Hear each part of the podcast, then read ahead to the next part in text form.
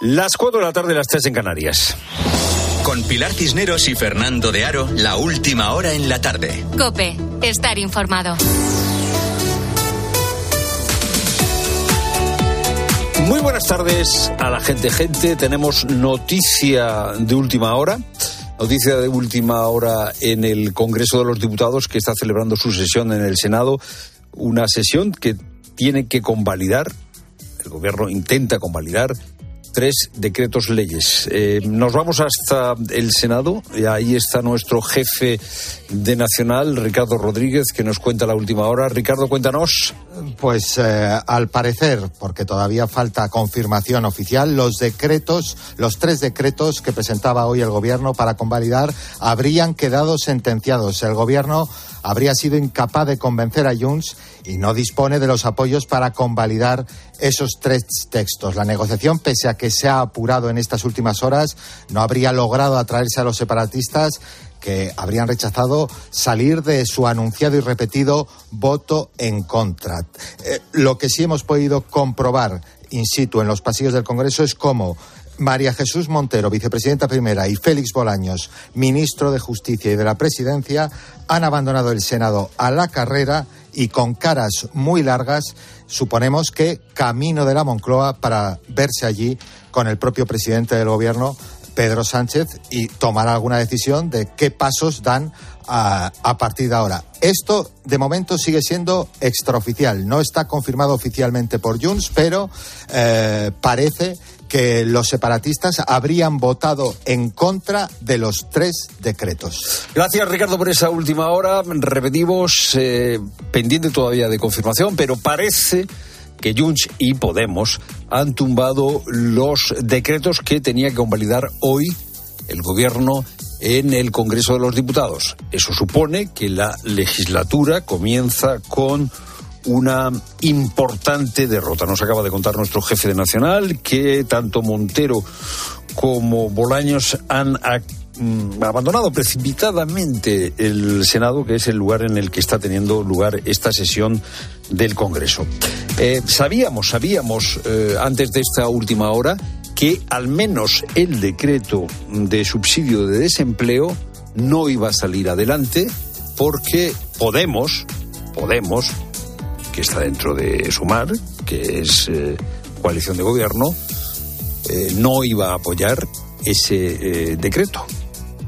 Lamentablemente el Gobierno no se ha comprometido a, a, retirar ese recorte en las pensiones y por tanto no podremos votar a favor de ese decreto que era nuestra voluntad. Bueno, pues eh, Podemos y Junts dejan en la estacada a Sánchez. El Gobierno necesita los necesitaba los siete votos de Junts si se confirma esta última hora. Eh, esto significa que Junts no le ha dado esos votos. Al comienzo del debate, Miriam Nogueras ha asegurado eh, que no apoyaba, pero que quedaba todavía tiempo. Des de Junts no els podem acompanyar en aquest error seu, però són a temps de rectificar. Están a tiempo de rectificar. ¿Qué es lo que quería hacer Junts? Pues escenificar hasta el último momento que es Puigdemont quien manda.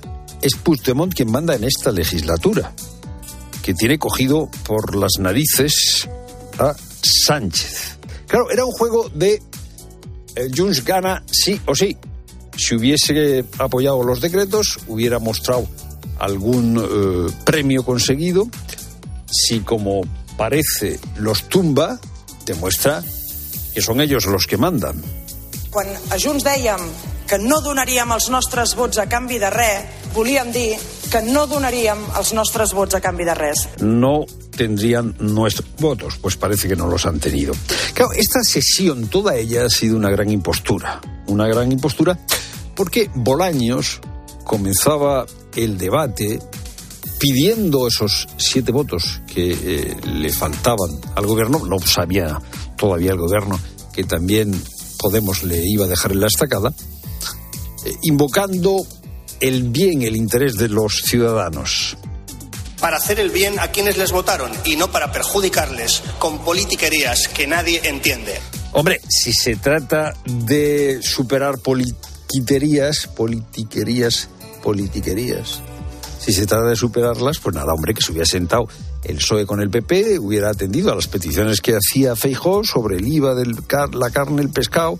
Si no se trataba del corto plazo, pues que hubieran pactado eh, con el PP eh, todos, eh, todas las medidas económicas que requieren los fondos europeos. Ahora lo curioso, lo curioso es que Yolanda Díaz, la vicepresidenta, dice que, bueno, si se tumban los decretos, que parece que se han tumbado, que los vuelven a aprobar.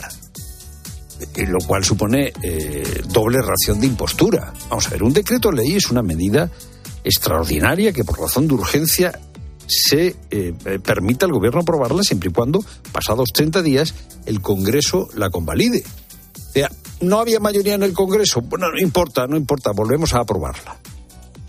Pues si no tienes mayoría, quiere decir que te han tumbado la decisión que tomas. Claro, esto tiene una serie de consecuencias. Esto tiene una serie de consecuencias sobre el precio de la luz, por el IVA, sobre eh, eh, el IVA de alimentos, o sea, una serie de consecuencias prácticas que enseguida vamos a notar.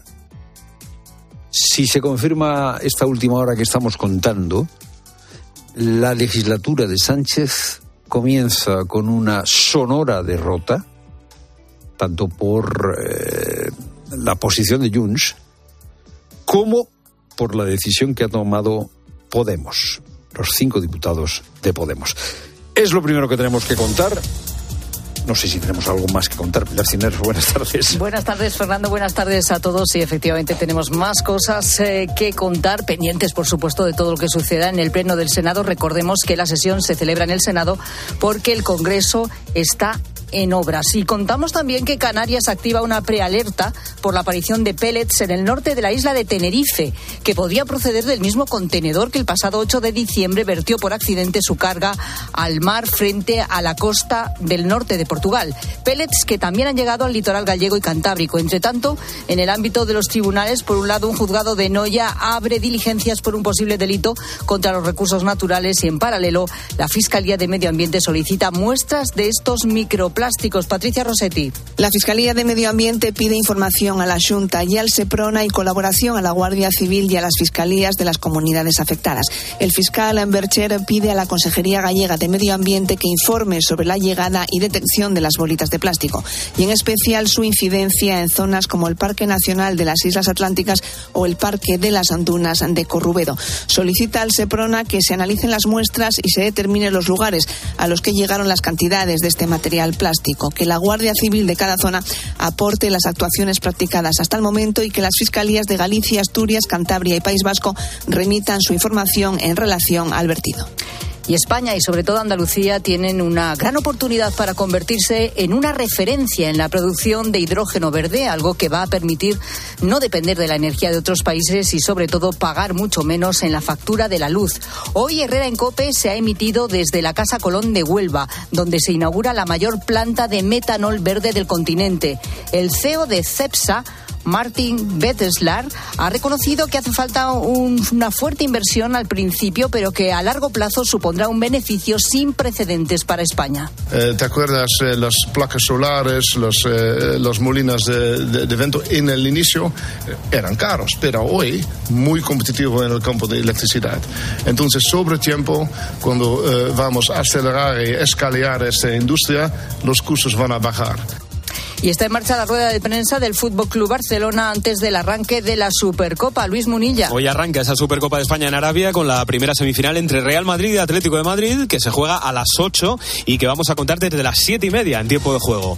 Mañana es la segunda semifinal entre Barcelona y Osasuna. Y acaba de terminar esa comparecencia de Xavi Hernández en Riyadh, Elena Condis y acaba de empezar el entrenamiento del Barça aquí en el Prince Faisal de Riyadh. De los tres jugadores que han viajado sin el alta, Xavi dice que con Pedri son optimistas con que pueda jugar mañana. Cancelo complicado e Íñigo descartado. Un Xavi que asegura que firma ganar por la mínima mañana a Osasuna y ganar por la mínima la final. No le preocupa el dato de 20 partidos ganando por solo un gol de diferencia. Xavi reconoce que mañana son favoritos ante Osasuna y repite que espera volver a levantar la Supercopa para que sea un punto de inflexión como el año pasado, que lo necesitan. Tenemos mucho a ganar y sí que es verdad que somos favoritos ante Osasuna, sí, eh, cogemos el, el, cartel de favoritos, pero esto va de demostrarlo, nuestro es fútbol, cogemos el cartel de, de, favorito para mañana, pero no, no para la competición, está claro, ¿no? Por el otro lado están Atlético, Madrid, eh, son rivales muy importantes, pero queremos llegar a la final y ganarla, sí. Osasuna se entrena a las 6 y justo antes comparece Yagoba Arrasate. En el Rally Dakar,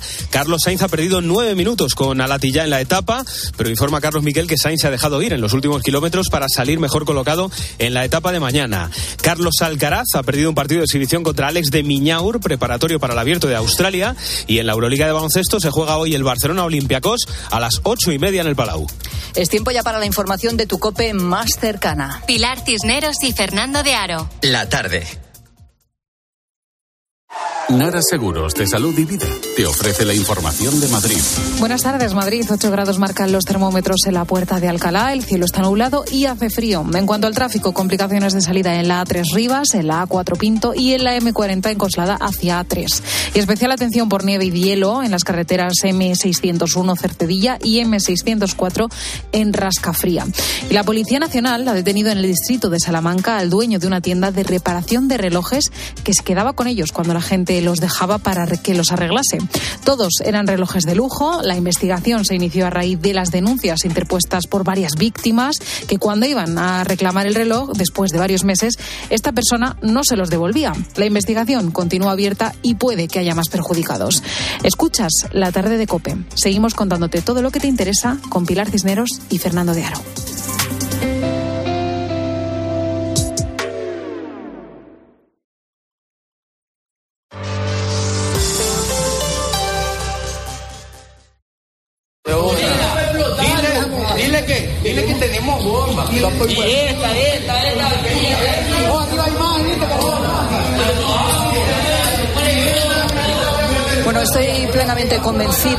De que cualquiera que haya visto estas imágenes, lo primero que ha sentido es mucho miedo. Eh, aunque uno esté a cientos de kilómetros, ¿eh? si no lo has visto ya, es ese momento en el que un grupo de encapuchados, armados, con, con, armas además de gran calibre, asaltan el plató de TC Televisión en Guayaquil, en Ecuador, y obligan en pleno directo a los empleados a tumbarse en el suelo, mientras que de fondo pues se, se desata el caos entre gritos, disparos, en fin, lo dicho, mucho miedo. Presidente, por favor. Que se vaya la policía. Que se vaya la policía, por favor. Señor presidente. Que se vaya la policía, por favor. Que se vaya Tengo humanidad, señor presidente. Que se vaya la policía. Momento de una tensión máxima que ya digo, visto desde aquí, desde España, a cientos, a miles de kilómetros también impresiona y mucho. Bueno, casi al mismo tiempo, hombres también armados irrumpían en la universidad, en centros comerciales. Al menos 10 personas han muerto y se ha conseguido detener por ahora 70 atacantes. Ecuador se enfrenta a una espiral de violencia sin precedentes desde hace mucho tiempo. Se ha decretado el estado de excepción ante lo que el gobierno considera un conflicto armado interno. Hoy en la tarde nos preguntamos qué está pasando en Ecuador. Y voy a saludar a Carlos Druet. Hola Carlos, ¿qué tal? ¿Cómo estás? Buenas tardes. Hola, ¿qué tal? ¿Cómo estamos? Y a Sonia Ávila. ¿Cómo estás, Sonia? Hola, Bienvenida. buenas tardes. La verdad es que están siendo horas difíciles, muy difíciles, entiendo, para vosotros y os agradezco muchísimo a los dos que estéis aquí, además en directo esta tarde. Vosotros sois eh, ecuatorianos, estáis en España, pero con una preocupación constante por toda la familia que tenéis allí, concretamente además en Guayaquil, que está siendo una de las ciudades más violentas en las últimas horas. De hecho, creo, Sonia, eh, que tú esta noche no has podido dormir vamos, ni dos horas, tres horas escasamente. Eh, sí, correcto. Solamente he podido dormir tres horas por la preocupación de lo que sucede en el Ecuador y, obvio, eh, por lo menos poder eh, conseguir la, máxima información que, que pasaba ya. Yo me esperé hasta las noticias que eran más o menos dos y media de la madrugada que pasaron aquí, ocho, ocho de la noche allá. Y, y bueno, por, por, recabar toda la información que se pueda, porque vivimos en la... Es una agonía, una incertidumbre total, eh, miedo a que a la familia le pase algo, porque yo tengo familia en Guayaquil, gran parte de mi familia vive en Guayaquil, y la verdad es que eh, vivimos, eh, entiendo más ellos, ¿no? Porque lo están viviendo en carne propia, pero desde acá, yo que soy la única que estoy fuera de, de mi país, eh, con mucho miedo, nervios, sudaba frío, casi al estado, al punto de llorar, o sea que lo vives muy mal, la verdad. Eh, Carlos, tú llegaste a España con tu madre cuando tú tenías 11 años eh, y tu familia, la mayoría de tu familia vive también en, Guayaquil. Exactamente. ¿Qué te están contando de lo que está pasando en las últimas horas? Eh, lo mismo que dice la compatriota Sonia, que pasando por una situación totalmente de incertidumbre, hay un problema, un conflicto prácticamente que con el que vivo día a día el asunto de, de, la, de la violencia ya desde tiempo es con mi hermano, que está allá. Es más, a mi hermano, a mi hermano eh, lo estoy trayendo. Tengo un negocio, eh, estamos haciendo contrataciones de origen y mi hermano todas las toda la semana me dice, sácame del país. Él es arquitecto, trabaja en un bufete de arquitecto, eh, económicamente no le va mal, pero tiene que sortear y bailar con las balas todos los días. Es lo que él me cuenta. Tu hermano se llama Antonio. Antonio. Antonio. Toño. Hola, Toño, buenas tardes. Hola, ¿qué tal? ¿Sí me escucha? Se te escucha perfectamente. ¿Has escuchado a tu hermano? Sí, sí, he escuchado todo lo que dice y, y si es verdad. Todos los días que pasa algo le mando el mismo mensaje, sácame de Ecuador, le digo. Pero ¿qué, es lo que está pasando, Toño? ¿Por qué le dices constantemente, sácame de aquí? ¿Y desde cuándo se ha puesto la situación tan complicada que prácticamente hay momentos en que no podéis ni salir a la calle porque cualquier bala perdida, bueno, os puede herir o matar? Te cuento. Eh, bueno, el problema, evidentemente, este tipo de problemas no, no, es, no es reciente. Todo inicia con este tema de la droga del narcotráfico, microtráfico y todo lo demás, que en determinado momento se empezó a hacer muchísimo más grande hasta llegar al punto donde hemos llegado y donde todas estas bandas han adquirido un, un poder, por decirlo de alguna manera, muy grande, tienen armamento bélico, hay bandas que tienen eh, armas que solamente los debería tener el ejército, por decirte de alguna manera. Y eh, todo esto estalla a partir del año pasado, en noviembre, eh, hubo una relativa calma por el evento de la Copa Libertadores que hubo aquí en la final. Todo estaba precioso, se podía caminar en la calle. Y de un momento a otro, apenas terminó esto, fue un sábado, el lunes o martes, empezó toda la escalada de nivel, empezaron a poner bombas en los centros comerciales, empezaron a poner, a quemar carros en las calles, empezaron a saltar en las calles y a matar personas, así aleatoriamente, solamente para empezar a sembrar este tema del que se llama el terror. Y esto ha ido escalando desde noviembre del 22, dije año pasado, disculpe, desde noviembre del 22 hasta el, hasta el punto de que el año pasado, en diciembre, cerramos con 7.800 si contados, ¿no? no sabemos los que no contaron, muertos a nivel nacional por, eh, por el tema de la violencia. Esa es la cantidad de muertos que hubieron el año pasado. Tremendo. Toño, y además de esta violencia ya terrible en la que está en juego tu propia vida, luego están las extorsiones. Es decir, económicamente no podéis salir adelante porque si tenéis cualquier pequeño negocio, enseguida llega la banda de turno. Eh, porque hay varias eh, bandas que provienen, como bien dices, del narcotráfico, con esos líderes delincuentes que os piden dinero. ¿O ¿Cómo ha sido tu caso? Eh, a ver, mire, yo soy arquitecto, como te dijo mi hermano, y dentro de la arquitectura en Ecuador uno se tiene que promocionar, bueno, como lo debe hacer en todos lados. Te promocionas y todo eso, y para tener más clientes, pero llegas al punto de no quererte promocionar. Llegas al punto de que tu trabajo sea hablado entre clientes y que el cliente te recomiende, más no tú promocionar tu trabajo como tal, ¿verdad? Porque poner un negocio o poner una publicidad en Instagram para que le lleguen a muchas personas, corres el riesgo de que eh, eh, si no es a la primera o es a la segunda, pero nunca pasa a la segunda, te empiecen a llamar. Yo tuve un, conato de incidentes el año pasado en donde me empezaron a llamar números desconocidos. Eh, normalmente siempre, casi nunca tienen el, prefijo de Ecuador, que es el 593, pero sí tienen de Colombia y Venezuela. El que más recuerdo es 57. No sé si este es Colombia o es Venezuela, porque cogen estos números para empezar a llamar. La modalidad es que te llaman, ven que te has llamado, o sea, ven que ingresan las llamadas y al toque te mandan un mensaje eh, con el panfleto de lo que necesitan, de lo que quieres, la foto, una foto tuya subiendo el carro para demostrarte que saben quién eres y dónde estás, que no es una cuestión de que te estoy mandando un mensaje aleatoriamente y el exijo, la, exigencia de que en tanto tiempo le, le mandes un dinero. Eh, como ya le había pasado a unos amigos, yo preví esto y puse la opción en WhatsApp de que ningún número desconocido te llame. ¿Ok?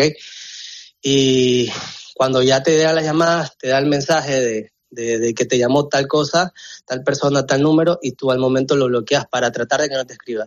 Esto es más o menos que si, si no me escribes, no me extorsionas, así. Así funciona, porque como le escriben a un montón de gente diariamente, si al momento no lo pueden escribir, no reciben la llamada, optan por llamar a otro. Entonces, hay, hay, locales de amigos míos que se dedican a la comida o a todo lo demás. Eh, hay un amigo mío que se puso un local de venta de ropa, no de ropa, de, utensilios de limpieza eh, en un sector que se llama Juan Montalvo, que es un sector conflictivo de, de, de Guayaquil, muy conflictivo de Guayaquil. Y puso su puesto y a las dos semanas le llegó el panfleto de que tiene que pagar 150 dólares semanales. O sea, imagínate poner un negocio eh, inicial y que tu ganancia, que puede ser esa, se le tenga que pagar a alguien por el simple hecho de que no quieres que te explote o no quieres que te mate. Y si tú no respondes, te ponen una bomba. Y esto pasa cada día y prácticamente todo el mundo, Sonia, tú también conoces casos, ¿no? Total. Eh, mi familia directamente, yo tengo una prima que tuvo que, se, tuvo que cerrar su negocio porque tenía un local de una esteticien de uñas y lo tuvo que cerrar porque empezaron, allá se le llaman vacunas. ¿Vacunas? sí, allá se le llaman vacunas. Entonces eh, le empezaron a vacunar. Es un término que es un término venezolano. Así bien, porque eh, cuando empezaron las vacunas nadie sabía que era una vacuna hasta que empezaron a, ver que eran extorsiones.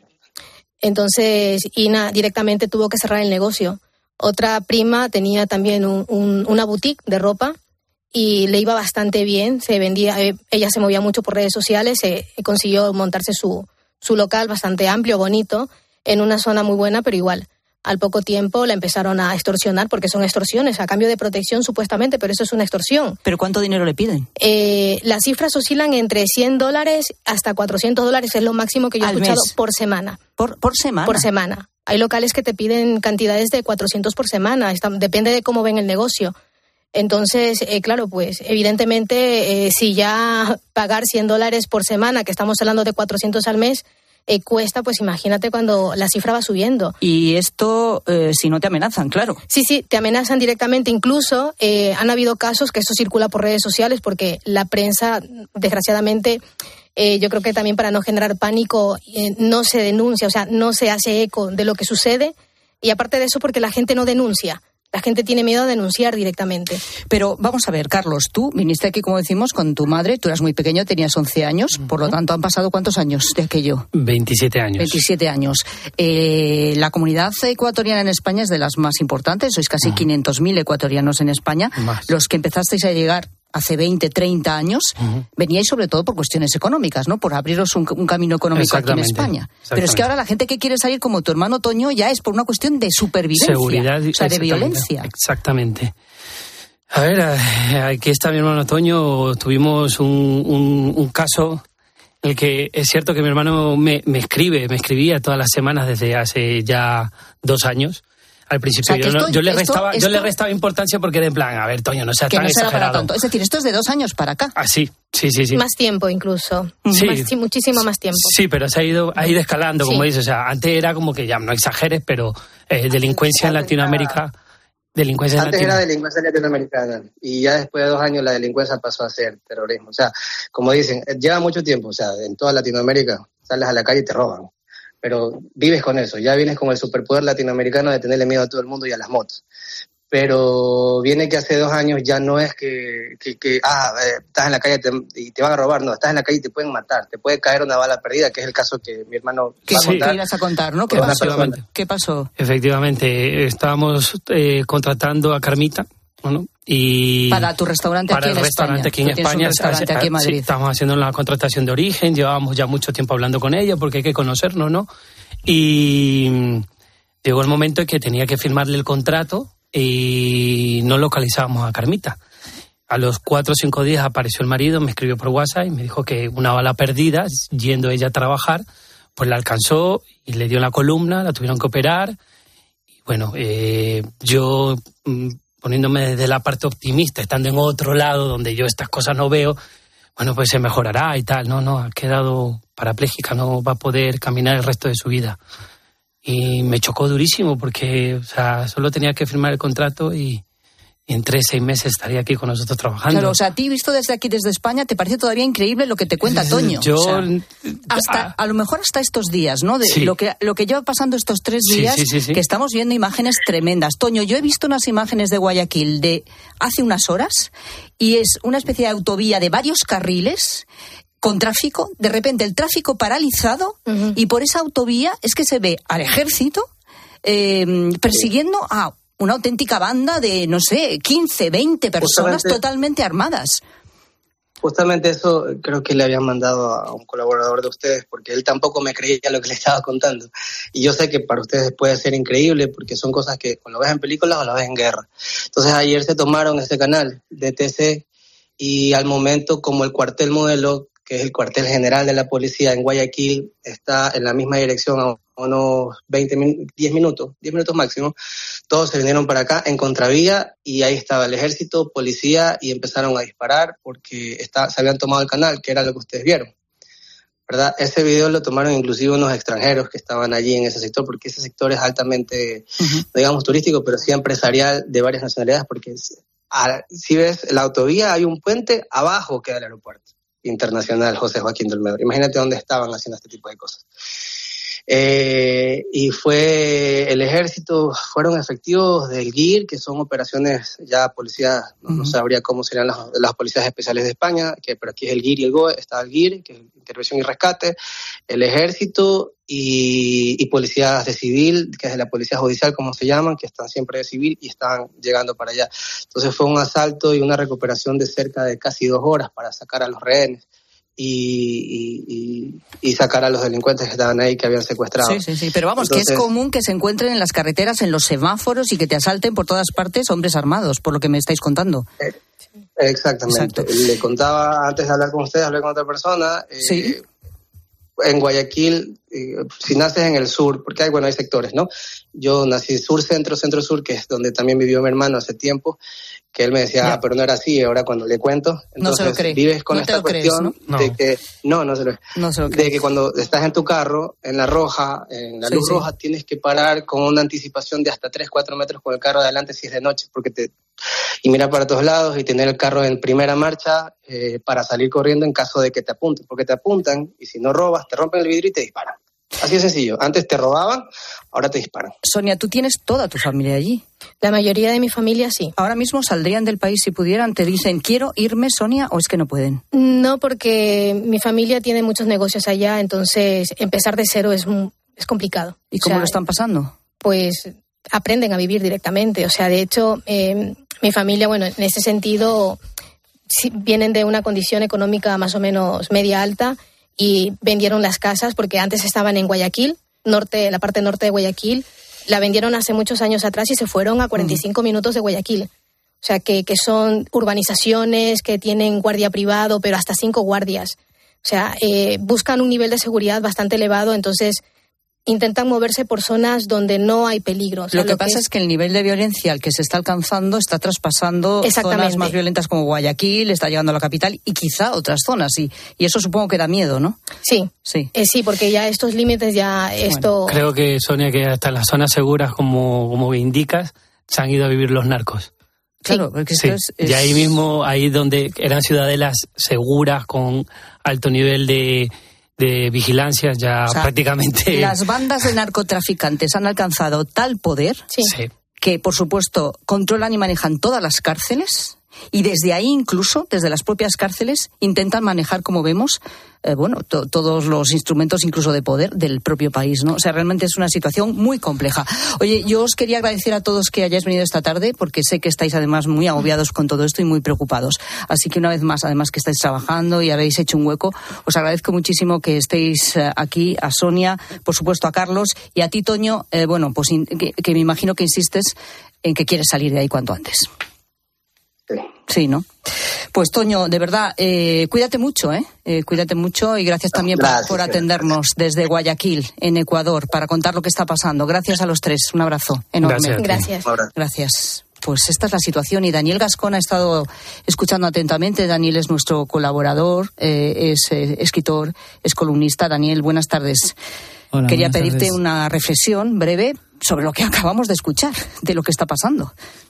Bueno, es tremendo, ¿no? tremendo ¿no? Esa, esa sensación de, de, inseguridad, ¿no? Y también de, pues que puedes salir a la calle y que, y que tu vida puede correr peligro.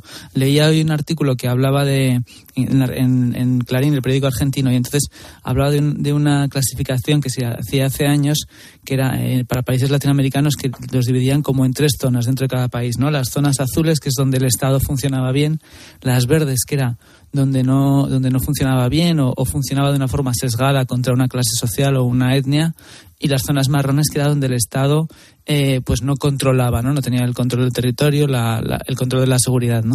Y, y entonces decía lo que que en parte lo que, lo que parecía que había pasado en Ecuador es que esas zonas marrones pues se habían expandido últimamente, ¿no? Y, y que el Estado había perdido pues el, la capacidad de controlar y, claro, una forma es decirlo con el Estado y otra es en cómo la vida de la gente pues eh, se convierte en algo eh, mucho más mucho más difícil, mucho más inseguro y casi a veces eh, que, que da pánico, ¿no? Hombre, y tanto que da pánico. Daniel Gasco, muchas gracias. Buenas tardes. Muchas gracias. Bueno, pues es noticia de hoy, desde luego, en este 10 de enero, miércoles, eh, eh, pendientes aquí desde España, como decimos, eh, alrededor de 500.000 ecuatorianos viven aquí, preocupados hoy al máximo por todos los familiares que siguen allí en Ecuador, en Guayaquil y en otras ciudades. Y aquí, Fernando, muy pendientes, desde luego, de lo que ocurre en el Senado. Sí, parece que Pilar, el Congreso va a tumbar los tres decretos que el Gobierno quería convalidar. Sabemos ya, seguro, que el decreto de medidas laborales no saldrá adelante, porque Podemos no va a votar a favor. Era necesario para el Partido Socialista, para el Gobierno de Sánchez, contar con todos los votos de todos los socios. Y según ha podido saber la cadena COPE, a estas horas probablemente ¿eh? muy probablemente, eh, ya Junts ha emitido sus siete votos de forma telemática contra los decretos. Eso significaría que ninguno de los tres decretos quedaría convalidado. Eso significaría que habría eh, consecuencias prácticas muy inmediatas. Por ejemplo, por ejemplo, la bajada del IVA de los alimentos de primera necesidad que tenemos en este momento en el 0% volverían a estar al 4%. Por ejemplo, la bajada del de, IVA de algunos alimentos, que está bajada del 10 al 5%, pues volvería a subir. Claro, imagínate, Pilar, lo que esto significa en pocas horas para los supermercados. Ha un subidón de golpe, la inflación otra no, No, no, y sobre todo, por ejemplo, eh, etiquetar. O sea, tú, tú, cómo haces de la noche a la mañana, eh, eh, además de lo que dices, poner etiquetas nuevas en los precios. Bueno, todo esto es eh, serían las posibles consecuencias de que se tumben los decretos. Ha salido, nos acaba de contar nuestro jefe nacional, Bolaños y Montero, parece que en dirección a Moncloa se habla de la posibilidad de convocar un Consejo de Ministros extraordinario en las próximas horas para evitar esas consecuencias. Enseguida lo vamos a contar con todo tipo de detalles. Pilar Cisneros y Fernando de Aro. La tarde. Cope, estar informado. Los protagonistas de la actualidad se sientan cada mañana con Carlos Herrera. El 8 de enero del año 22 comenzó en, desde San Sebastián de los Reyes un viaje a pie que le tenía que llevar al, al Mundial de Qatar. El caso es que ha estado un año preso en temibles cárceles iraníes viviendo una experiencia que no se le va a borrar jamás. Al entrar en Irán no estuve ni 24 horas en libertad, me, me detuvieron antes, o sea, era por llamarlo de alguna manera una trampa. De lunes a viernes, de 6 a 1 del mediodía, las preguntas las hace Carlos Herrera en Herrera Incope. ¿Te lo digo o te lo cuento? Te lo digo. Estoy cansada de que me subas el precio del seguro. Te lo cuento. Yo me voy a la mutua. Vente a la mutua con cualquiera de tus seguros. Te bajamos su precio, sea cual sea. Llama al 91 555 5555. 91 555 5555. Te lo digo o te lo cuento. Vente a la mutua. Condiciones en mutua.es. Tienes 30 segundos para imaginar. Para imaginarte el futuro. O como te gustaría que fuese. Para imaginarte el mundo, el tuyo o el que heredarán las generaciones que llegan. Un mañana en el que podamos hacer que las cosas sucedan. Imagínate lo que quieras, lo que te emociona, lo que podremos lograr. Si en los últimos 100 años la tecnología nos ha permitido conectar como nunca la vida de las personas, imaginémonos todo lo que seremos capaces de hacer en los próximos 100. Telefónica, imaginémonos. En la página 3 del libro del bien vivir se dice que cuando viajas, no importa si recorres 30, 500 o 10.000 kilómetros, tampoco el destino. Lo que importa Quizá lo único es con quien lo hagas. Con el cupón diario de la 11 puedes ganar hasta 500.000 euros de lunes a jueves y practicar el bien vivir. Cupón diario de la 11. Te toca bien vivir. A todos los que jugáis a la 11, bien jugado. Juega responsablemente y solo si eres mayor de edad. Escuchas la tarde. Y recuerda, la mejor experiencia y el mejor sonido solo los encuentras en cope.es y en la aplicación móvil. Descárgatela. Los bancos. Existe una opinión generalizada sobre nosotros y no siempre es positiva. De BBVA para todas las personas. Casi el 30% de los mayores de 65 años no usa Internet de manera frecuente. Para que no se queden atrás, hemos reforzado la atención personalizada con 341 gestores especializados. En BBVA creemos en un futuro mejor. Por eso trabajamos cada día para que las personas y empresas prosperen. Conoce más en bbva.com. La gama eléctrica Citroën Pro se carga en la descarga o cuando acabas la carga. La de cargar, no la del punto de carga que viene incluido. Y cargado viene también tu Citroën Iberlingo con condiciones excepcionales financiando. Vente a la carga hasta fin de mes y te lo contamos. Financiando con Estelantis Financial Services. Condiciones en citroen.es. Hay emociones tan intensas e indescriptibles que teníamos que ponerles nombre. Son las emociones de los clientes de Gilmar, como la ventisfacción. Sensación de satisfacción al vender tu casa en las mejores condiciones. Descubre más emociones en emocionariogilmar.es. Gilmar, de toda la vida, un lujo. Por la mañana en la radio. La última hora y el rigor de Carlos Herrera. Si aumenta los ocupados, pero aumenta el paro, es porque se cuenta como trabajadores aparados. Y los trabajadores o son pluriempleados o tienen empleos de medio pelo. De lunes a viernes desde las 6 de la mañana, todo pasa en Herrera en Cope.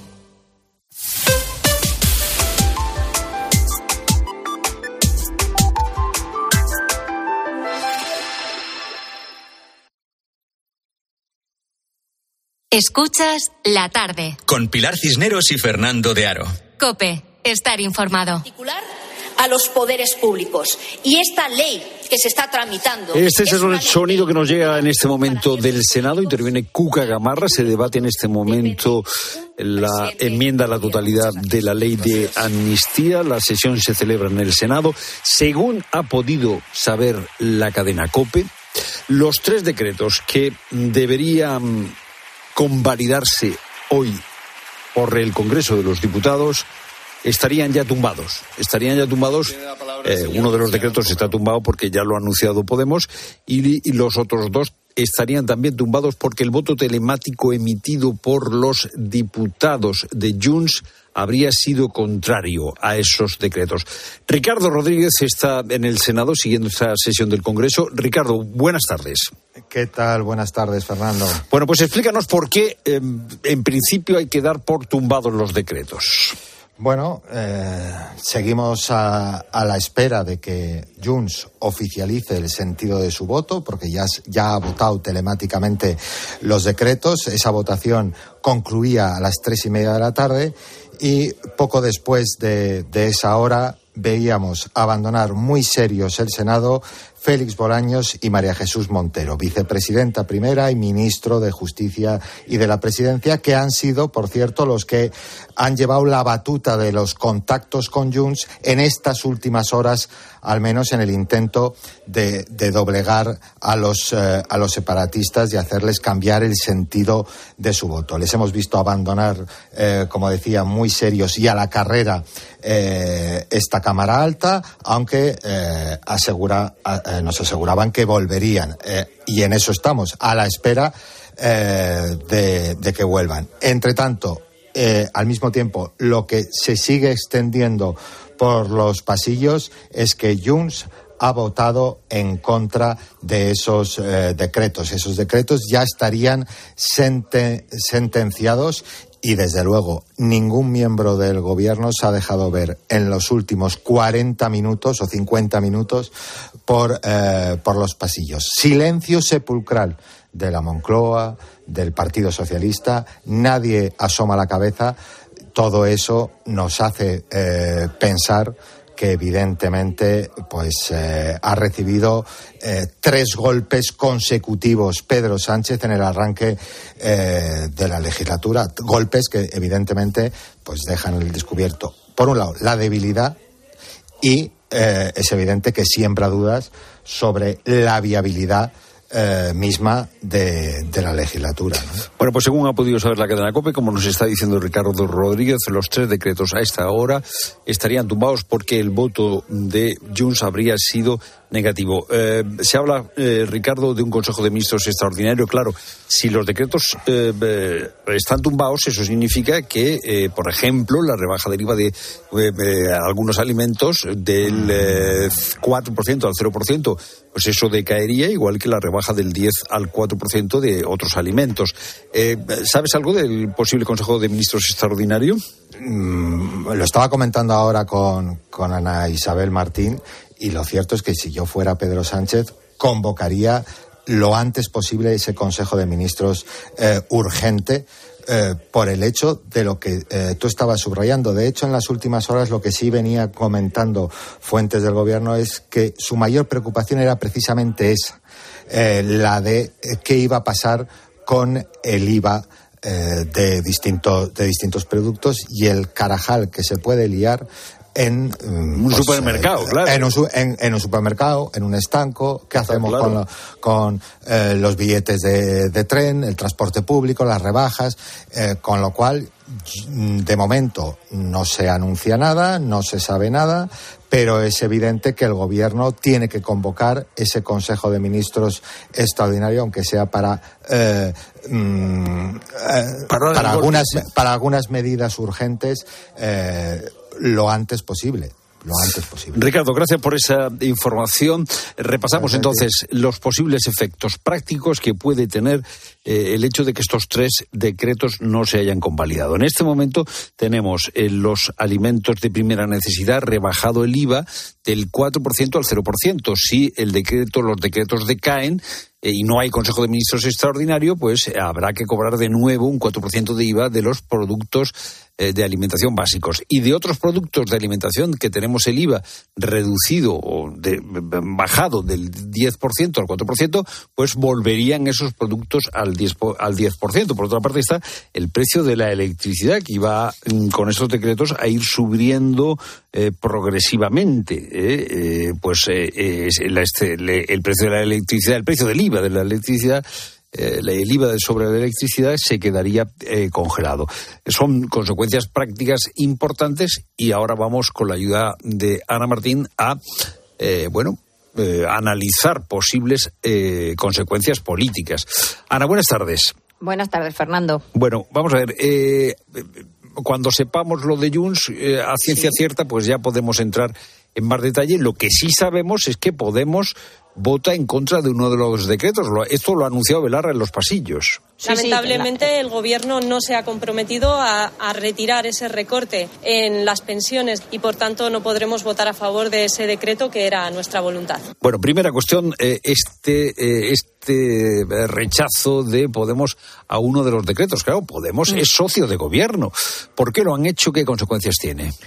Bueno, yo creo que aquí hay un componente personal, Fernando. Estamos hablando de un partido que, como tú decías, hasta hace escasos meses formaba parte del gobierno y tras la ruptura bruta con Yolanda Díaz, a las primeras de cambio se han cobrado la venganza y la venganza es eh, un no, el no de los cinco diputados de Podemos a ese decreto ley de reforma del subsidio de desempleo, que en la práctica hace que decaiga porque esos cinco votos sumados a los 171 de PP, Vox y UPN eh, alcanza la cifra de 176, que es mayoría absoluta en contra, con lo cual automáticamente e independientemente de lo que haga Junts, eh, de lo que haya hecho ya Junts, eh, que, está por anunciar, pero ya lo ha hecho en, este decreto, pues como digo, decae. Yo creo, Fernando, que el, el error, craso error del gobierno es haber empezado la, la legislatura como si fuera una prolongación de la anterior, llevando al Consejo de Ministros eh, decretos ley que luego se pensaba que, bueno, iba a negociarlos con Esquerra y con Bildu y los aprobaría, como ocurrió la legislatura pasada, con mayor o menor sudor, pero aprobándolos al fin y al cabo, y no ha contado con que en esta legislatura hay dos condicionantes muy importantes. Uno, que Junts ha entrado en la ecuación y Junts no es Esquerra y dos que Podemos no está en el gobierno sino fuera, casi haciendo oposición al gobierno diría Pero yo. fíjate, fíjate si eh, Podemos en la primera de cambio eh, se toma la revancha.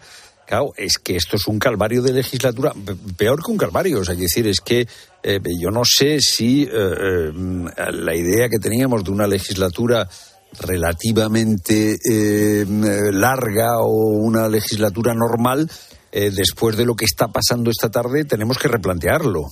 No, sí, desde luego. Em, a ver, lo que sí sabíamos es que eh, con la investidura no terminaba nada, sino que iba a ser el inicio de una legislatura muy complicada. Creo que habría que poner en planos distintos a Junts y a Podemos.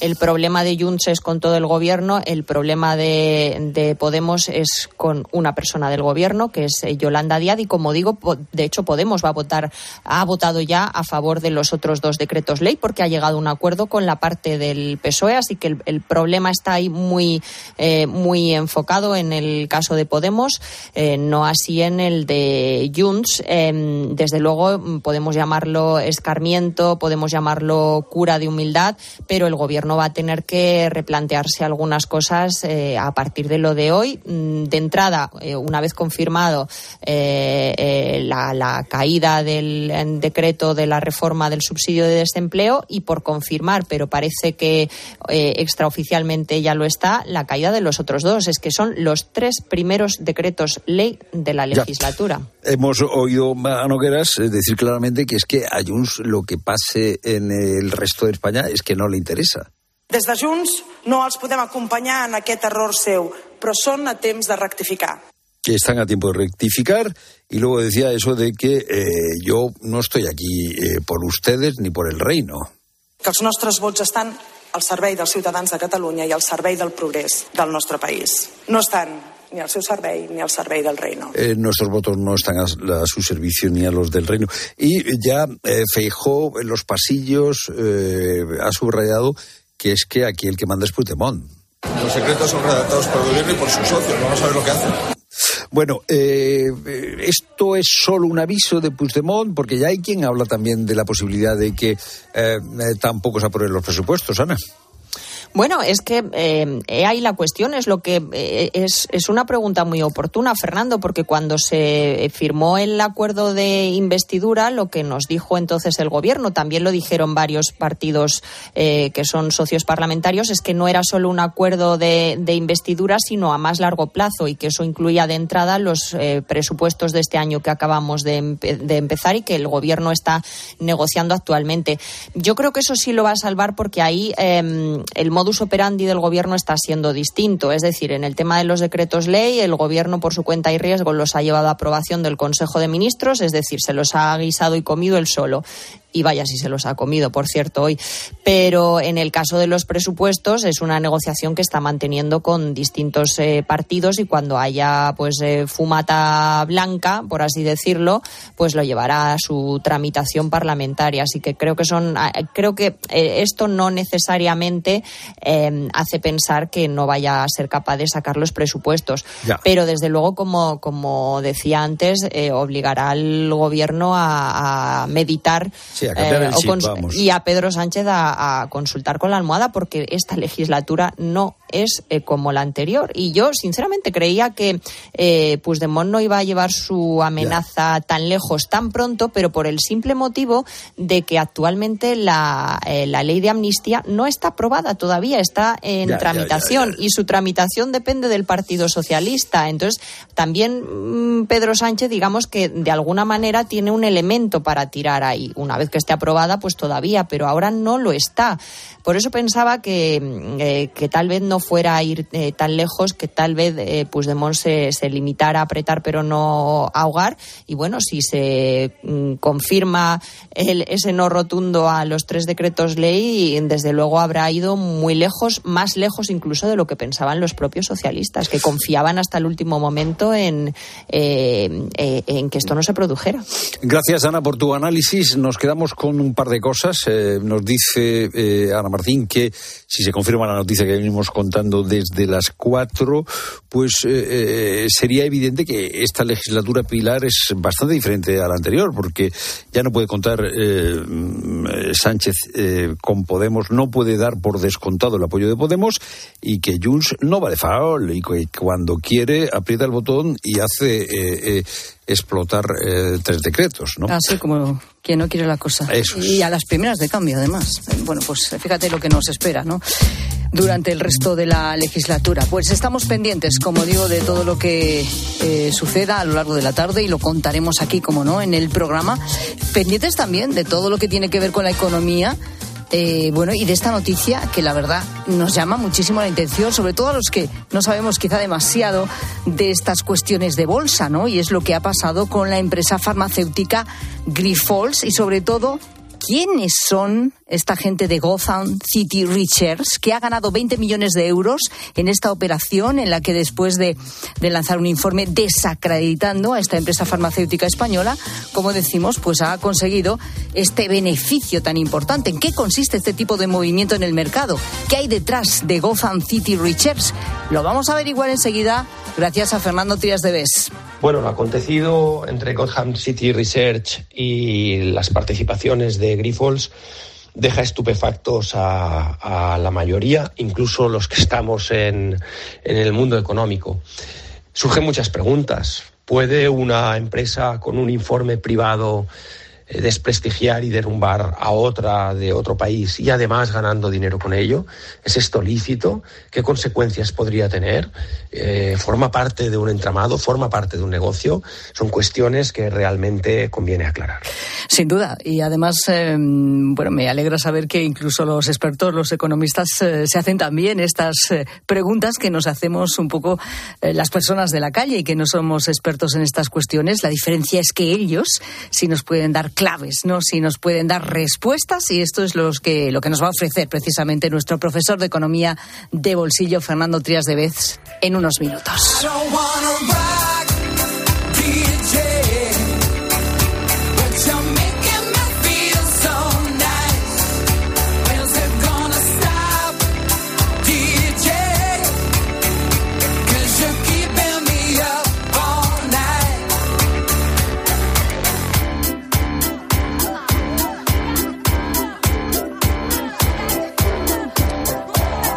Aquí Rosa Rosado. Eh, viene hoy de un azul intenso. Creo que es un azul cobalto que nosotros eh, por aquí lo llamamos azul cope.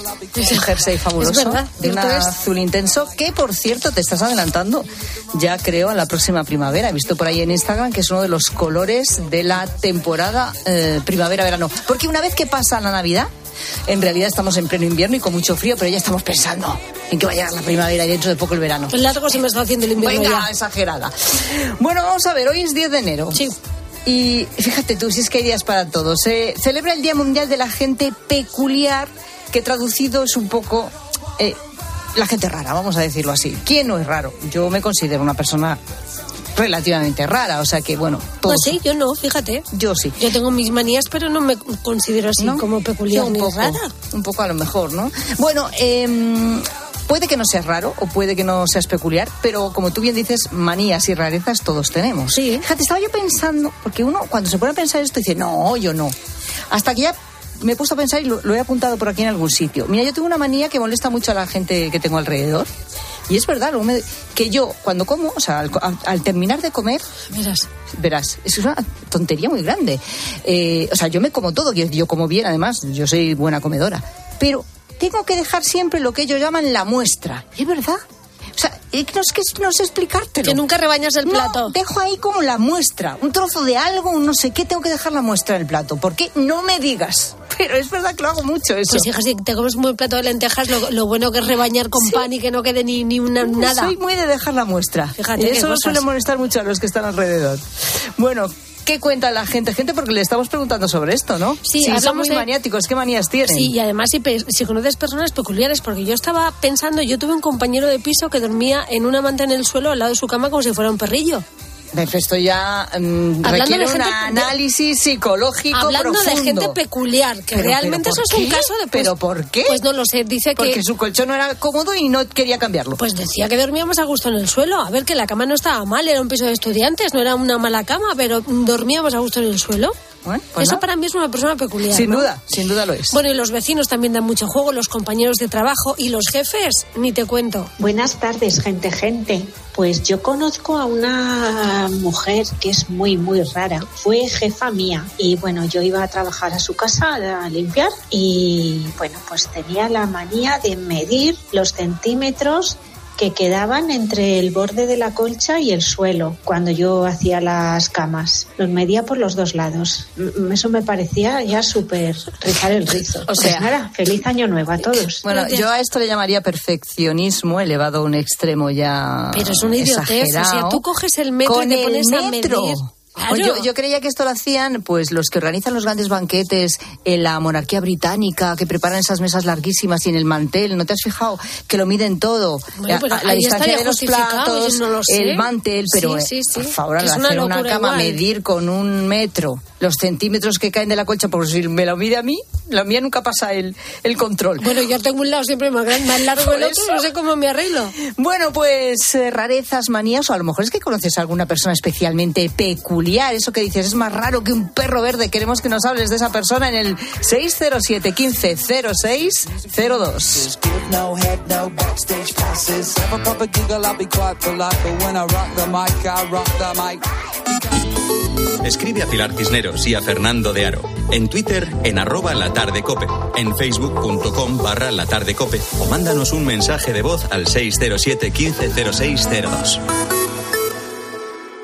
Son los tiempos de Dios. Vuelve Eméritos, segunda temporada. Y hay que amarlos como Dios los ama. Ahora, desde un segundo plano, siguen trabajando por el bien común. Estoy seguro de que lo que viene por delante es mucho mejor que nada de lo que he tenido. Y tienen mucho que enseñar, mucho que ofrecer y mucho que contar. Hay que buscar y dar sentido de la vida. Eméritos, un camino de fe, segunda temporada. El sábado 13 de enero, estreno en 13. Si sientes que todo te va sobre ruedas y no quieres que ningún bache en el camino lo estropee, el seguro de coche de línea directa está hecho para ti. Además de ahorrarte una pasta, nunca te quedarás tirado, porque tienes coche de sustitución también en caso de avería. Cámbiate ahora y te bajamos el precio de tu seguro de coche sí o sí. Ven directo a lineadirecta.com o llama al 917-700-700. El valor de ser directo. Consulta condiciones. En Lowy somos más cañeros que nunca, porque te traemos nuestra mejor ofertaza. Fibra y móvil 5G por solo 29,95, precio definitivo. Si quieres ahorrar, corre a lowy.es o llama al 1456. Hay cosas que solo pasan una vez. Como el hiperahorro de Hipercor. Ofertas irrepetibles por tiempo limitado. Como un fantástico Smart TV Xiaomi de 55 pulgadas por solo 369 euros. Sí, sí, solo 369 euros. Es el hiperahorro de Hipercor. Solo hasta el 18 de enero. En tienda web y app. Soy Manel de Carglass. En invierno, entre las bajas temperaturas y la calefacción, pueden convertir el pequeño impacto de tu parabrisas en una grieta. Mejor, no esperes a que se rompa. Mejor pide tu cita llamando directamente a Carglass o en nuestra web. Carglass cambia, Carglass repara. Escuchas la tarde. Y recuerda, la mejor experiencia y el mejor sonido solo los encuentras en cope.es y en la aplicación móvil. Descárgatela. Pata Negra ha sido la marca más premiada en el año 2023, con 432 medallas en los concursos de vinos de mayor prestigio a nivel mundial. 432 razones para seguir brindando con Pata Negra. Vino Pata Negra.